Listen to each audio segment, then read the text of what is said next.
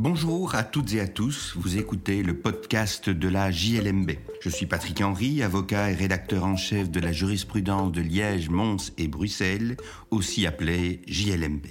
Dans la revue, tout comme dans ce podcast, nous commentons principalement des décisions de jurisprudence prononcées par des juridictions, des ressorts, des cours d'appel de Liège, Mons ou Bruxelles. Cette année, je vais vous parler d'un sujet de droit fiscal. Les frais professionnels peuvent-ils excéder les revenus professionnels? Ce sujet est traité par la Cour d'appel de Bruxelles 6e chambre F, dans un arrêt du 15 décembre 2020 que nous publions dans le numéro 1 de l'année 2022. Pour le consulter, je vous invite à suivre le lien dans la description.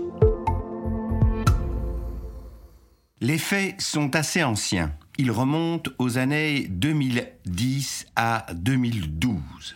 Un couple exerce des activités professionnelles distinctes, le mari a des activités qui rapportent des revenus de façon normale, tandis que l'épouse est artiste, sculpteuse, peintre, et elle doit pour ce acheter un matériel relativement important. Il se fait que pendant de nombreuses années, et en réalité déjà à partir de 2004, son activité est déficitaire. Au début, le déficit a été relativement modéré, mais sur les dernières années, il est plus considérable, il atteint au moins 20 000 euros. Il n'est pas contesté que les frais professionnels qui sont déclarés par l'épouse sont de véritables frais professionnels. Il y a des investissements de matériel, notamment l'acquisition d'un four, un loyer qui est payé pour l'atelier, des assurances, la location d'emplacements d'exposition dans des expositions et des foires, des frais d'électricité, de cartouches d'encre, etc., etc.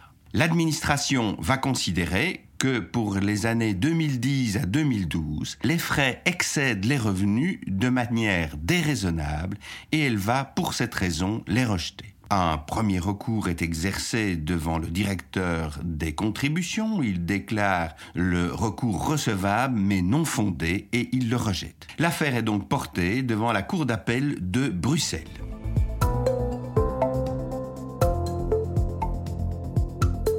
La Cour d'appel de Bruxelles statue en décidant que le recours du couple est fondé. Elle dit que le simple fait que les frais professionnels déclarés aient dépassé les revenus professionnels, et ce durant plusieurs années, ne constitue pas en soi une preuve suffisante que les frais professionnels litigieux seraient déraisonnables. Ils comprennent notamment des amortissements de matériel acceptés les années précédentes. La preuve du caractère déraisonnable des frais doit être apportée par l'administration fiscale, ce qui implique un examen des frais allégués, coup par coup, ou par groupe de coups, pour démontrer à suffisance de droit dans quelle mesure ces frais dépasseraient les besoins professionnels.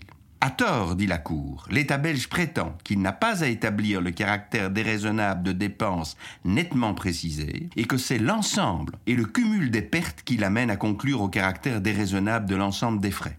La Cour précise, un tel raisonnement, s'il était suivi, reviendrait à autoriser illégalement l'administration à décider comment le contribuable doit mener ses affaires, autrement dit, à apprécier l'opportunité des dépenses. Constatant que l'on se trouve bien en présence d'une suite de frais qui sont indiscutablement professionnels, même s'ils n'ont pas réussi à permettre à l'artiste de dégager des revenus supérieurs aux frais qu'elle avait exposés, la Cour va donc accepter le caractère professionnel de ces frais et dès lors déclarer le recours fondé.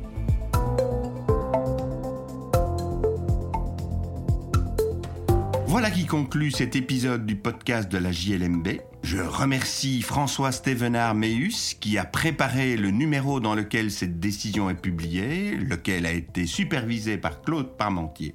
Je le rappelle, ce numéro est le numéro 1 de l'année 2022. C'est l'occasion pour moi de vous présenter des vœux pour cette année nouvelle en espérant qu'elle vous soit agréable. Je vous remercie pour votre écoute et vous invite à vous abonner au podcast sur la plateforme de votre choix afin de ne pas manquer nos prochains épisodes. À la semaine prochaine pour l'analyse d'une nouvelle décision de jurisprudence.